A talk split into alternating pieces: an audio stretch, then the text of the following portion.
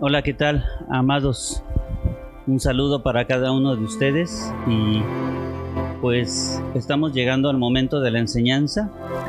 Yo realmente deseo que en nuestros corazones esté el anhelo profundo de querer escuchar a Dios. En este primer día de la semana, eh, poder desear que Dios traiga una palabra a nuestras vidas, una palabra que nos guíe, que nos dé dirección en el caminar que tengamos cada uno de nosotros, que influya en nuestras decisiones, en nuestra manera de pensar y en cada una de ellos. Yo quiero eh, hablar acerca de este segundo tema de o este segundo episodio acerca de el mal, los puntos de contacto, le he titulado. Le he titulado así porque quiero llegar a, hablar acerca de esto, de los puntos de contacto. Y quiero solamente eh, hacer un poquito de memoria en cuanto a lo que hablamos en, en la primera enseñanza, que fue acerca de cómo los conceptos hoy en día, los conceptos del bien y del mal, no se ven con, con la claridad que se deberían ver. Ya la gente, la sociedad no mira eh, con claridad estos dos conceptos. Eh, mm, algunas veces a lo, a lo malo le dicen bueno y a lo bueno le dicen malo. Ya estaba dicho en la palabra de Dios, pero hoy vemos con mayor eh, evidencia lo que está sucediendo en cuanto a eso.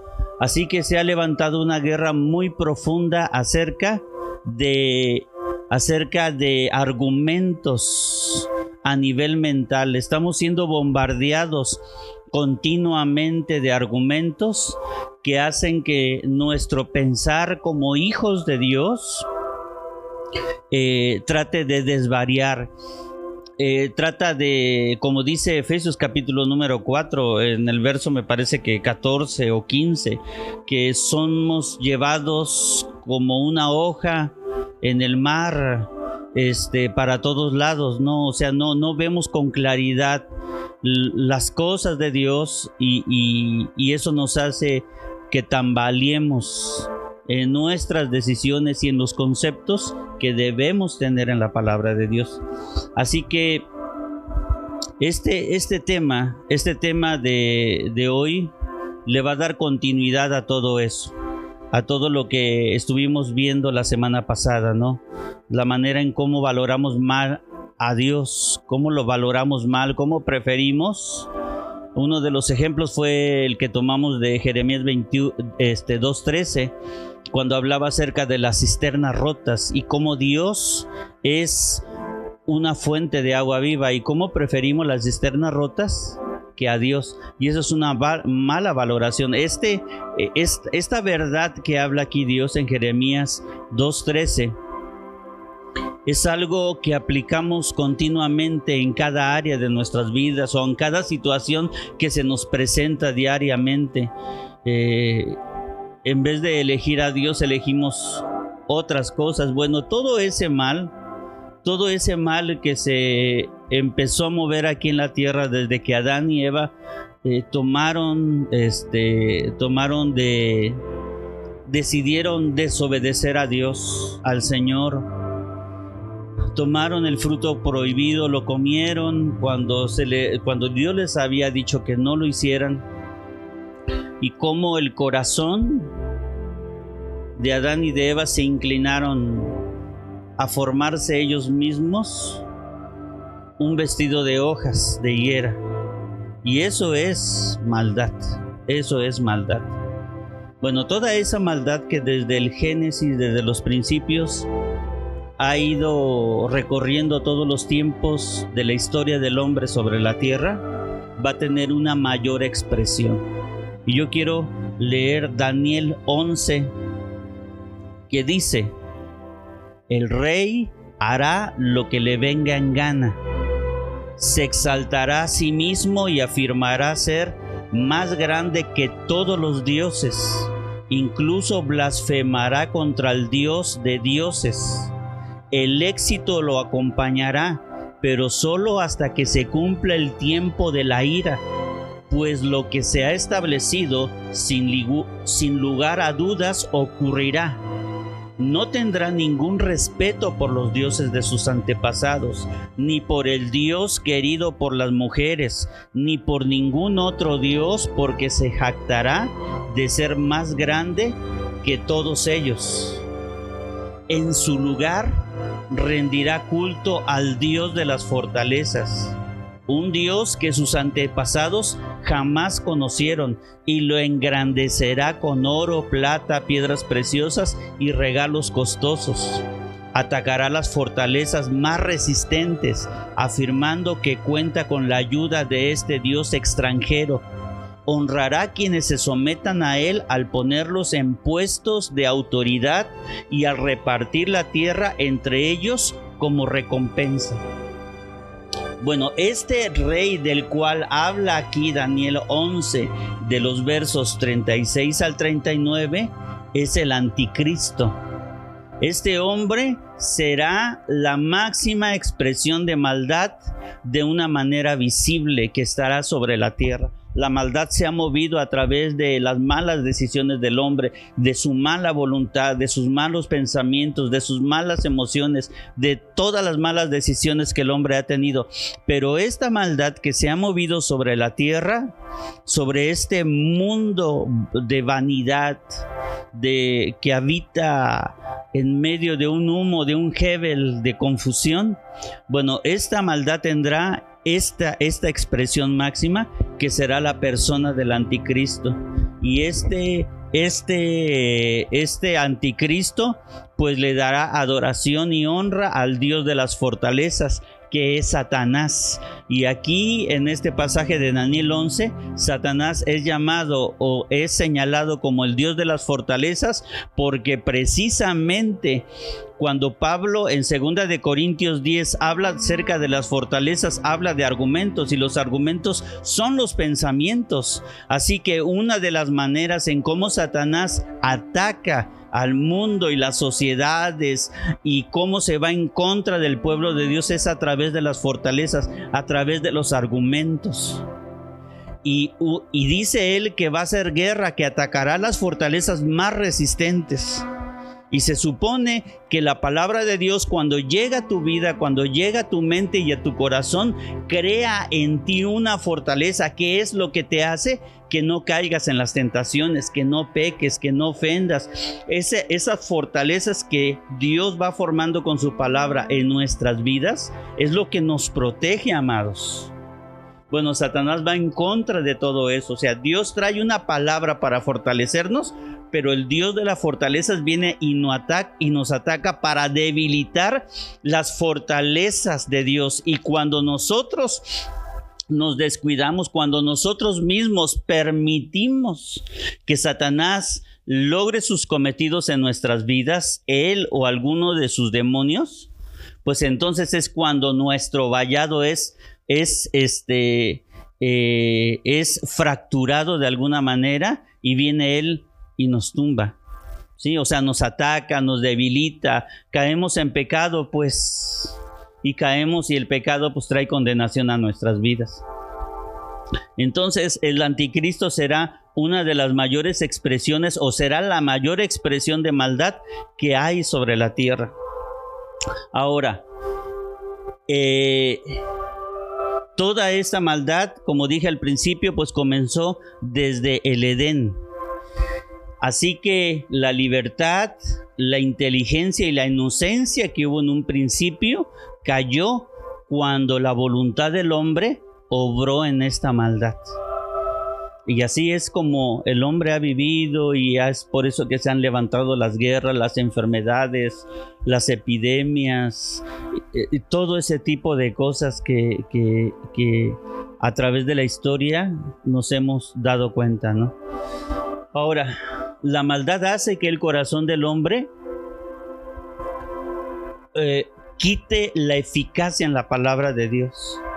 O sea, de alguna manera, la maldad ataca nuestro corazón porque eh, vemos a hombres, a hombres a través de la historia, no solamente últimamente, sino a través de la historia, cómo se han levantado hombres que vienen a quitar la eficacia de la palabra de Dios, cómo se ha levantado, se han levantado nuevos mensajes, nuevas predicaciones, nuevos movimientos pseudocristianos donde se dice que se predica la verdad de Dios, pero realmente solamente son predicaciones que dan gusto a la mala voluntad de algunos de algunas de algunos grupos o de algunas personas. Entonces, esto hace que, que, cuando se habla, por ejemplo, como del Evangelio de la Prosperidad, y, solamente están hablando de pura prosperidad, de pura prosperidad, o cuando se habla acerca del sufrimiento y te predican de que, de que de que no tenemos que sufrir, de que hay cosas que podemos, este, que podemos vivir con felicidad aquí sobre la tierra y que Dios está para darnos felicidad y que el deseo de Dios para nosotros es que vivamos feliz sobre la tierra. Bueno, todo ese tipo de mensajes y de predicaciones de la prosperidad, de la libertad y, y de todo ese tipo de cosas y de mensajes son cosas que provienen de la maldad del corazón del hombre. Estamos hablando del mal, de la maldad que se propaga en el corazón del hombre. Segunda de Corintios 3:6 dice, el cual asimismo nos hizo ministros competentes de un nuevo pacto, no de la letra, sino del espíritu, porque la letra mata, mas el espíritu vivifica. O sea, aquí a Pablo estaba hablando acerca de cómo la ley no creaba vida. O sea, cuando el hombre cree hacer cosas para alcanzar bendiciones, para alcanzar prosperidad y se van sobre el hecho de hacer, de hacer, de hacer, de hacer, sin tomar en cuenta la gracia de Dios, pues claro que no hay una transformación en la vida del hombre. O sea, cuando hay una predicación que se levanta de prosperidad y creer que Dios e, es, es, el que viene y te prospera en todas las áreas de tu vida. Y sí es cierto que Dios prospera, pero Dios hace que la prosperidad llegue sobre personas maduras. El Evangelio de la Prosperidad no es un Evangelio, no es un mensaje que te lleva a la madurez, que te lleva a desarrollar la fe, la paciencia, la resistencia, la permanencia en, medio de los tiempos difíciles. Entonces, cuando no, no, cuando la palabra que, que se predica no te lleva a la madurez, no te lleva a la permanencia en Dios, no importando las circunstancias, es cuando la letra es pura letra, no crea vida en ti, no crea vida, aunque estés escuchando del Evangelio, pero no está creando vida en ti. Lo que crea vida en ti es cuando la palabra de Dios llega por parte de Dios, llega y transforma tu corazón transforma tu corazón y empieza a obrar de una manera maravillosa en tu vida. El Nuevo Testamento hace varios llamados a la sensatez y a la inteligencia. Somos llamados a ser inteligentes, a, ser personas sensatas para que nosotros podamos caminar en medio de estos tiempos de maldad. Solamente de una para vivir en estos tiempos de maldad, solamente podemos hacerlo caminar en medio de esos tiempos con una, con una inteligencia de parte de Dios. Entonces el Nuevo Testamento hace varios llamados. Uno de esos llamados está en Efesios capítulo número 5, cuando dice, por eso decimos, despiértate tú que duermes, levántate de entre los muertos y Cristo te iluminará.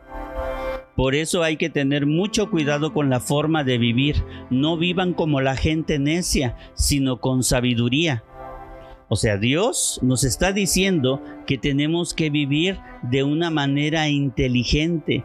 O sea, puedes estar viviendo, puedes estar escuchando el Evangelio, pero tu espíritu puede estar como dormido o como muerto.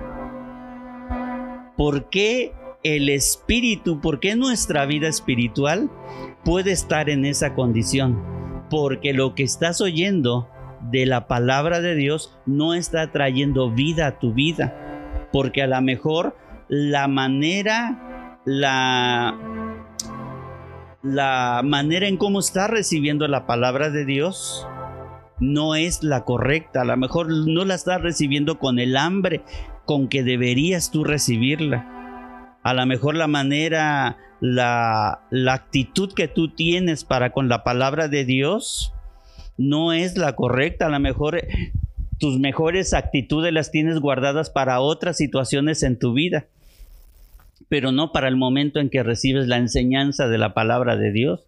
Entonces, cuando la palabra de Dios empieza a crearte sueño, empieza a crearte aburrimiento, y hay otras cosas que mantienen tu atención otras cosas que el mundo te está ofreciendo, cuando mantienen tu atención y esa atención y esa, e, esa viveza la tienes proyectada hacia otro lado, claro que cuando llega la enseñanza de la palabra se te torna aburrida, porque dentro del corazón, no lo dices tú, pero dentro del corazón viene una comparación. Y tú dices, ay, la enseñanza me aburrió mucho, pues es que la enseñanza bíblica no es para, para entretenerte, y no es para crearte un circo y mantenerte este, riendo o manteniéndote este, entretenido. No es para eso. Es por eso que nuestra mayor actitud debería ser, eh, debería estar encausada al momento de escuchar la palabra de Dios, cuando tú tienes tu devocional personal, cuando estás en la enseñanza este, congregacional, o en algún otro momento, tú deberías tener la actitud correcta. Y Efesios nos exhorta para no vivir de manera necia. Si vivimos así, amados, si no vivimos de una manera eh, eh, sabia e inteligente y libre, escúchame bien, porque cuando, cuando tú escuchas la enseñanza, si tú empiezas a dormirte, si estás luchando en ese momento por mantenerte despierto, es que hay una falta de libertad en tu espíritu para conectarse al espíritu de la palabra.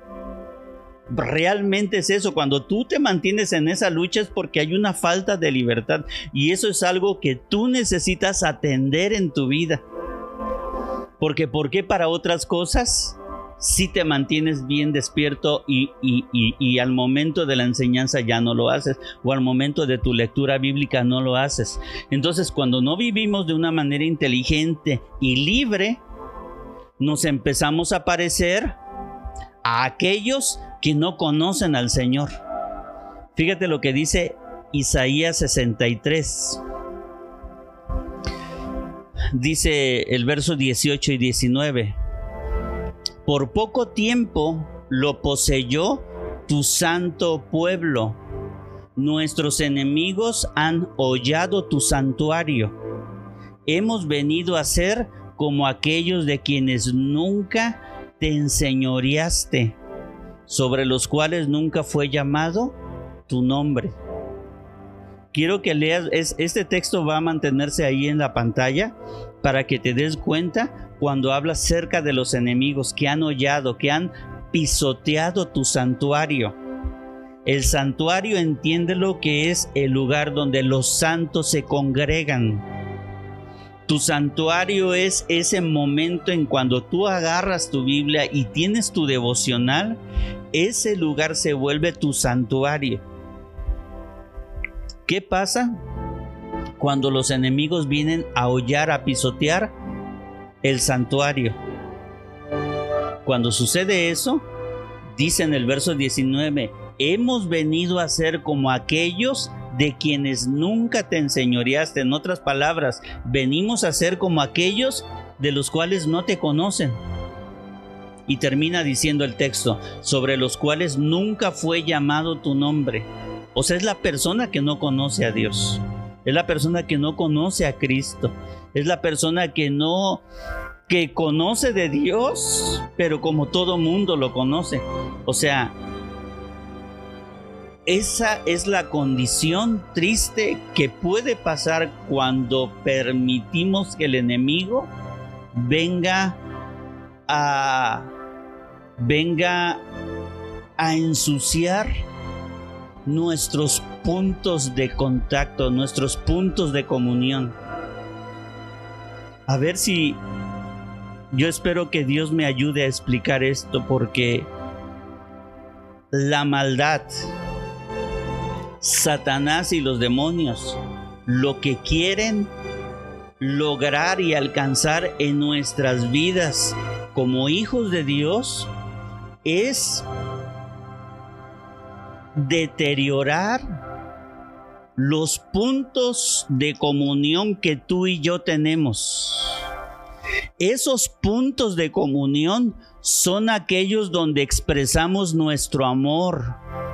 Los puntos de comunión son aquellos donde expresamos nuestra adoración, nuestra rendición, nuestra fraternidad. Los puntos de comunión son aquellos donde expresamos nuestra convivencia, la unidad, donde ese lugar, los puntos de comunión es el lugar donde nosotros ofrendamos, donde nosotros diezmamos, donde traemos nuestras necesidades, donde intercedemos y donde le alabamos y le exaltamos. Los puntos de comunión es aquello donde hacemos contacto con Dios. Hacemos contacto cuando nos amamos los unos a los otros, cuando nosotros estamos conviviendo y estamos fraternizando. Ese es un punto de comunión que tú y yo tenemos con Dios. Cuando estamos dando nuestros dineros para Dios en la ofrenda y en el diezmo, esos son los puntos de comunión cuando nosotros estamos conviviendo, cuando nos rendimos a Dios, cuando le alabamos y le exaltamos, esos son los puntos de comunión. Y esos puntos de comunión no son otra cosa sino tu altar y el santuario. Y es ahí donde el enemigo quiere estropear esos puntos de comunión. Nos quiere echar a perder esos momentos creando maldad, creando confusión. Hay gente que, que, puede andar en pecado y que cree que puede tener una buena comunión con Dios. Lo que ese hijo de Dios, cuando practica un pecado o cuando ha cometido pecado y no se ha arrepentido como tiene que ser de una manera bíblica, él cree que puede orar y que Dios lo va a escuchar. Y eso no es cierto. Eso, amados, eso no es cierto porque el punto de comunión está estropeado. Puedes cantarle, puedes levantar tus manos, pero Dios no está recibiendo, escúchame bien, nada agradable delante de su presencia. Voy a volverlo a repetir. Cuando nosotros estamos en cuando nuestros puntos de comunión, nuestros puntos de contacto con Él están estropeados por la maldad y por el enemigo, podemos convivir, podemos ofrendar, podremos diezmar, podremos convivir, podremos interceder, podremos orar, podremos alabar, podemos exaltar, pero nada agradable va a ser recibido delante de Dios. La naturaleza del altar y del santuario es contrario a lo que la maldad hace. El altar y el santuario demandan de nosotros piedad, pureza y santidad. El altar y el, y el santuario demandan de ti de mí pureza, santidad. Y estas condiciones del altar son bien contrarias a lo que la maldad hace en nuestras vidas. El altar y, el santuario edifican, mientras que la maldad destruye. El altar y el santuario, escúchame, te hacen a ti fértil, te hacen producir fruto, mientras que la maldad te hace estéril, no produces fruto para Dios los frutos amargos, porque puedes producir un fruto, pero puedes producir un mal fruto. Y Dios siempre se acercará a nosotros para buscar un fruto dulce y agradable. Pero cuando la maldad estropea nuestros puntos de comunión, es cuando nosotros producimos frutos amargos. Y esos son el resultado del trabajo del enemigo. Eso es lo que el enemigo quiere hacer. Que nuestros frutos sean frutos amargos. Escucha lo que dice el Salmo 74. Voy a leer los primeros nueve versículos del Salmo 74 y dicen, ¿Por qué, oh Dios, nos has desechado para siempre? Comienza con dos preguntas. ¿Por qué se ha encendido tu furor contra las ovejas de tu prado? Este salmo lo escribe Asaf. Y Asaf, para que me entiendas, era como el director de la alabanza en el pueblo de Israel y empieza con estas dos preguntas retóricas y lanza las dos preguntas no para que sean contestadas por el público, sino para inmediatamente después de las preguntas, él dar la, razón por la cual está haciendo las preguntas. Las voy a volver a leer y continuaré leyendo. ¿Por qué, oh Dios, nos has desechado para siempre? ¿Por qué se ha encendido tu furor, tu ira, tu enojo contra las ovejas de tu prado? Fíjate bien, ¿contra quién Dios enojó? Contra las ovejas de su prado. Verso 2 dice, acuérdate de tu congregación, la que adquiriste desde los, tiempos antiguos, la que redimiste para hacerla la tribu de tu herencia este monte de Sión donde has habitado. Dirige tus pasos a los asolamientos eternos, a todo el mal que el enemigo ha hecho en el santuario. Dice el verso 3, a todo el mal que el enemigo ha hecho en el santuario. Donde el enemigo hace mal en el pueblo de Dios, no es en la calle, no es en el mercado, no es en la colonia. El enemigo tiene dirigidas sus armas, su ataque a los hijos de Dios directamente en el santuario, porque ese es el punto, amados, donde nosotros es el punto de contacto, es el punto de encuentro que tenemos con nuestro Dios. Y dice el verso 4, tus enemigos vociferan en medio de tus asambleas. O sea, está la asamblea, está la reunión de los hijos de Dios y los enemigos empiezan a levantar sus voces, gritos. Han puesto sus divisas por señales. ¿Qué son las divisas? Son sus banderas. Y cada vez que un ejército ganaba a otro, levantaba una bandera porque significaba victoria. Y así es como los enemigos, cuando vienen a estropear tu punto de encuentro, tus enemigos llegan a levantar una bandera de victoria.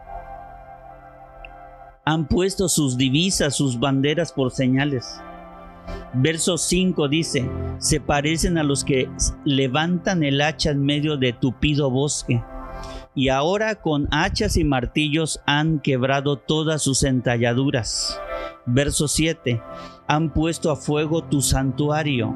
O sea, en vez de que el santuario esté lleno de de un espíritu ardiente, de un espíritu ferviente, de un espíritu que nuestro espíritu esté ferviente, o sea, que nuestro espíritu esté lleno de fuego, de adoración por Dios. Cuando no es el fuego de Dios, hermano, escúchame bien, cuando no es tu fuego, porque no puedes, no hay un lugar neutral entre estos dos fuegos, o es el fuego ardiendo de adoración por Dios o es el fuego del enemigo?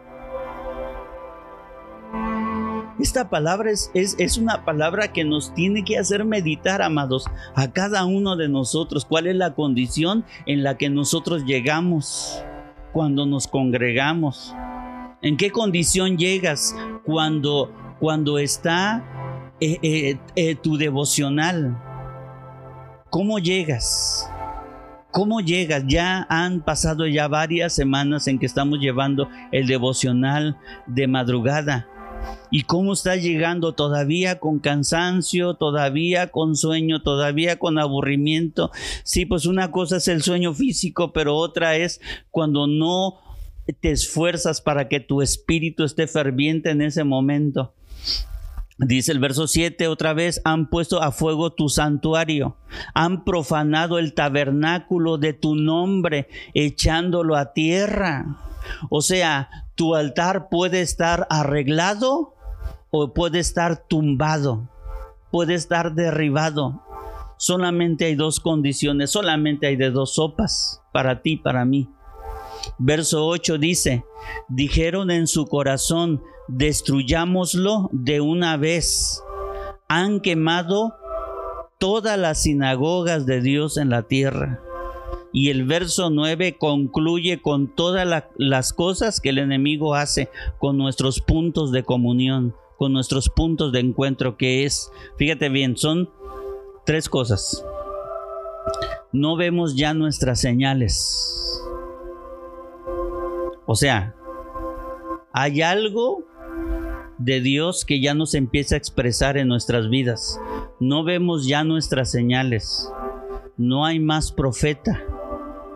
O sea, te puede llegar la enseñanza, pero así como te llega, se, puede ir a tu vida. No está creando vida. No hay más profeta. Y número tres, ni entre nosotros hay quien sepa hasta cuándo. Esto es lo que el enemigo hace cuando dejamos que nuestros puntos de comunión estén siendo atacados por la manera en que estamos viviendo, por no hacer caso a lo que Efesios 5 nos está diciendo, de que, de que no estamos viviendo de manera inteligente y libre nuestra vida en Cristo. Estamos viviendo en un tiempo peligroso, ahí lo dice en Efesios 5, que los tiempos son malos y no tenemos que vivir, dice, tenemos que, que vivir de una manera diligente y no como necios. Dice Efesios 5 que tenemos que aprovechar bien el tiempo porque los días son malos.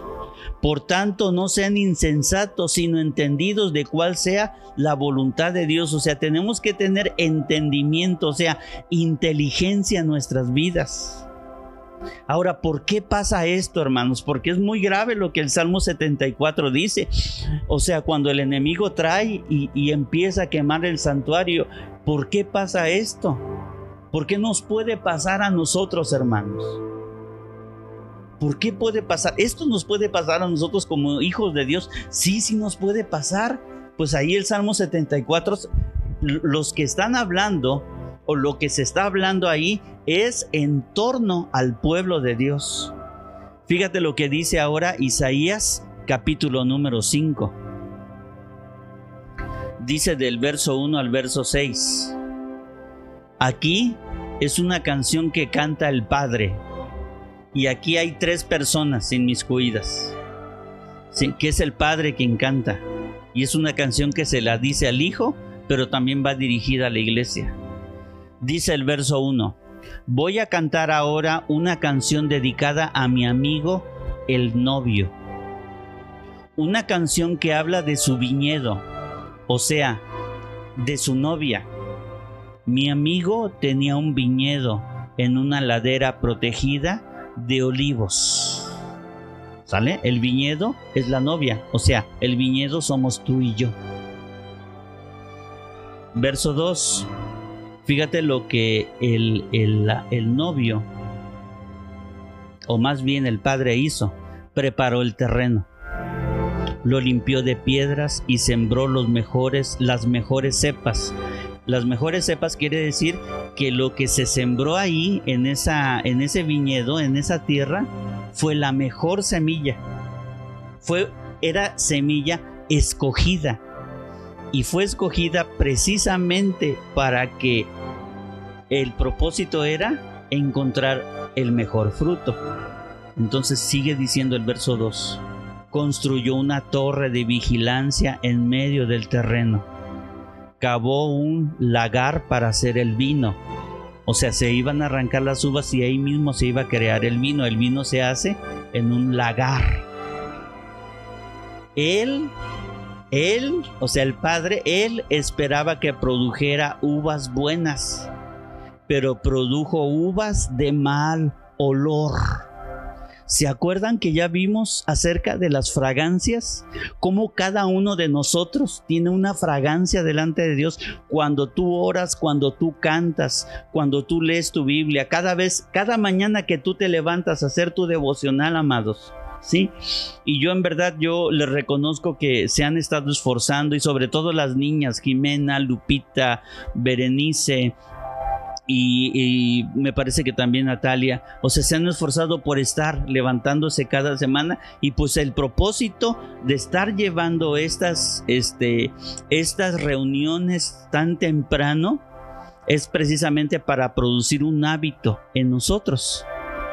Entonces, eh, cada, cada vez que nosotros hacemos algo para Dios, cada vez que, que los jóvenes van a servir a la iglesia y van a arreglar, cuando van a limpiar, cuando van a acomodar las cosas, todo eso se desprende un olor, nuestro servicio, nuestra oración, nuestra alabanza. Cuando levantas tus manos, se desprende un olor delante de Dios. Y dice aquí que el Padre esperaba que, esa, que ese viñedo produjera uvas buenas, pero produjo uvas de mal olor. Y el verso 3 dice, ahora habitantes de Jerusalén y gente de Judá, juzguen este asunto entre mi viñedo y yo. Verso 4 dice, ¿qué más se podía haber hecho? Porque mi viñedo que yo no haya hecho ya? Si yo esperaba que produjera uvas buenas, ¿por qué produjo uvas de mal olor? ¿Por qué las produjo, hermanos? ¿Por qué cuando Dios está sembrando la buena semilla de su palabra en nuestras vidas, por qué no está produciendo nosotros algo bueno y algo agradable delante de Dios? ¿Por qué, amados? Eso es algo que tú deberías preguntarte, porque es algo que yo también me pregunto. Yo, mi actitud es que siempre la palabra de Dios produzca algo bueno en mi corazón y eso es lo que tú tienes que hacer, preguntarte siempre que llega una enseñanza, una palabra a tu vida, tú tengas que valorar. Primeramente, en la primera valoración es saber que lo que Dios está enviando a tu vida es la buena semilla, es, semilla escogida, no hay otra semilla mejor. Sí, la semilla que descendió del cielo, cayó en la tierra y murió es Cristo mismo. Y Cristo es la palabra viviente, esa es la mejor semilla. Después de Él no hay otra semilla, solamente Él. Él es la mejor semilla, que es la palabra, que es su palabra. O sea, ¿por qué entonces se producen uvas de mal olor. ¿Por qué, amados? Deberíamos permitir que la palabra trabaje en nosotros y hacer que vaya cambiando nuestros pensamientos, que cambie nuestra voluntad, que cambie nuestro corazón, la condición de nuestro corazón. Deberíamos estar obrando, dejar que la palabra de Dios obre en nosotros para eso. Porque fíjate lo que entonces Dios va a hacer verso 5 dice, yo les voy a contar lo que haré con mi viñedo. Derribaré su cerca, o sea, el vallado de protección. La cerca es para que los animales no, no vengan y se roben el fruto. Las zorras que habla cantares, las pequeñas zorras no vengan y se roben el fruto. Dice, pero dice Dios, derribaré su cerca para que lo destruyan. Derribaré su muro para que lo pisoteen como que lo pisoteen como quién? Pues como el enemigo, hermanos. Ya lo leímos en el Salmo 74, que el enemigo viene y pisotea, olla, o este, pisotea el santuario. Dice, destruiré su muro para que lo pisoteen. Y acaba diciendo, acabaré con él. No se podará ni arreglará. Crecerán allí los espinos y la maleza. Ordenaré que las nubes no le den lluvia. O sea, viene una sequedad a nuestras vidas. Este pasaje, hermanos, de Isaías 5, es un pasaje, es un pasaje que nos habla al verdadero arrepentimiento porque habla de las consecuencias. Dios no tendría que destruir nuestro vallado, nuestra cerca, nuestro muro, si nosotros vivimos una vida genuina de arrepentimiento. No podemos estar jugando, hermanos, con lo que Dios cada día está soltando sobre nuestras vidas. Dios, en, esta canción de Isaías 5, Dios no fue condescendiente.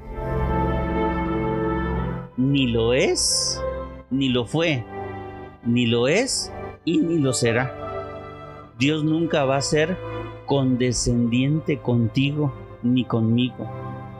O sea, Dios nunca va a doblegarse a lo que nuestra voluntad desee. Es su voluntad la que se tiene que cumplir en nuestras vidas debemos, amados, ¿cuál es, cuál es el, cuál debería ser nuestra resolución al final de esta enseñanza? Deberíamos decidir vivir apegados al amado. La maldad en este tiempo está creciendo y debemos aprender a vivir porque así tiene que ser tenemos que aprender a vivir bajo su gracia. Vamos a terminar este tiempo de enseñanza. Yo espero que tomes tus anotaciones o que hayas tomado tus anotaciones, los pasajes bíblicos de los cuales eh, hablamos y, y que te pongas a meditar sobre eso a lo largo de la semana. Y tú, una de las preguntas que tú te tienes que hacer es, mis puntos de comunión están como tienen que estar bien. Mi punto de contacto con Dios, que es el altar y el santuario, está bien. O hay cosas que yo me estoy reservando.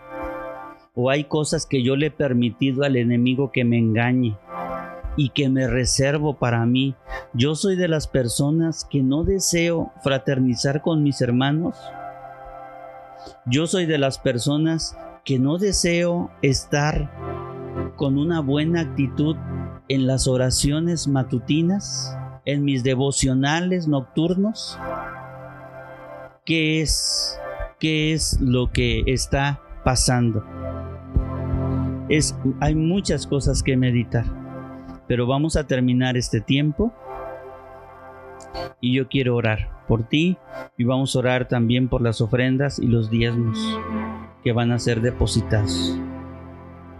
Padre, gracias Señor, yo te doy en el nombre de Jesús por tu palabra, Señor. Gracias Señor porque con ella tú nos haces reflexionar, Señor. Porque no queremos permitir, oh Dios, que el enemigo ponga fuego nuestro punto de contacto, de comunión, Señor. No queremos que el enemigo profane, Señor, el tabernáculo que es nuestro cuerpo, Señor. Somos somos templo del Espíritu Santo, Señor, y no queremos ser profanados, oh Dios. Ayúdanos, Señor, a vivir sabiamente, Señor, como tu palabra lo dice, Señor Despiértanos, oh Dios, si es que acaso estamos durmiendo en este tiempo, Señor. Tú nos llamas, Señor, a no vivir como gente necia, sino con sabiduría, Señor. Que tenemos que vivir, oh Dios, conforme a la viveza que tu Espíritu crea en nosotros, Señor. Ayúdanos, Padre, para poder ir cada vez más allá, oh Dios. Ayúdanos, Señor, para que el enemigo, oh Dios, no se enseñoree, sino que nosotros podamos ser fieles, leales a ti, Señor, y que podamos caminar conforme a tu voluntad. Crea en nosotros, Señor, un espíritu recto y piadoso, Dios. Y gracias, Padre, por la vida de cada uno de mis hermanos. Gracias por la vida de cada una de las niñas. Gracias por la vida de cada uno de los matrimonios y lo que tú estás haciendo, Señor. Dale a cada matrimonio, Dios, sabiduría e inteligencia, Señor, para que el enemigo no gane ventaja sobre ellos. Bendice a las personas nuevas, Señor, que están llegando a la congregación, Padre, por la vida de, de Luis y de Brenda, Señor, por la vida de, de Jorge y Karen, por la vida, Señor, de de cada uno de las personas, Señor, que han llegado. Y gracias, Padre, por la nueva obra que se va a abrir allá en Papantla, oh Dios. Señor, ayúdanos, danos la destreza, la habilidad, la fe, Señor, y la provisión para poder llevar adelante este trabajo allá en Papantla, Señor. Señor, y ve añadiendo a esa obra, Señor, a las personas que tienen que ser salvas, oh Dios. Gracias, Padre, por todo, Señor, y dispone el corazón de cada uno de mis hermanos y hermanas de buena tierra, Señor, para colaborar en esa nueva obra en Papantla, Señor, y en el trabajo que tenemos que hacer en misiones, Señor. Gracias, Padre, por todo, y bendice también, Señor, los diezmos y las ofrendas, Señor, que van a ser depositados. Gracias, Señor, por el trabajo de cada uno de mis hermanos, Señor. Padre, que en medio de estos tiempos, oh Dios, de restricciones, Señor, eh, el trabajo de mis hermanos no fluctúe, no mengue, sino que al contrario, Señor, tú puedas bendecirles, Señor. Padre, porque cuando diezmamos, nuestro 90% es bendecido, Señor. Y cuando ofrendamos, nuestro 90% es multiplicado, Señor. Gracias, Padre, por todo. Gracias Padre por lo que tú haces y gracias Señor porque has guardado nuestras vidas hasta este momento. Te doy gracias Señor por la obra que estás haciendo por cada una de las personas que han enfermado, por cada una de las personas Señor que han estado en dificultades Señor eh, eh, de salud. Ayúdales Padre. Gracias Padre. En ti estamos. En el nombre de Jesús, oh Dios. Amén. Pues Dios les bendiga hermanos y nos vemos y que sean cada uno de ustedes sustentados con este pan de la palabra que, acabamos de escuchar. Dios les bendiga. La gracia y la paz sea con cada uno de ustedes. Hasta luego.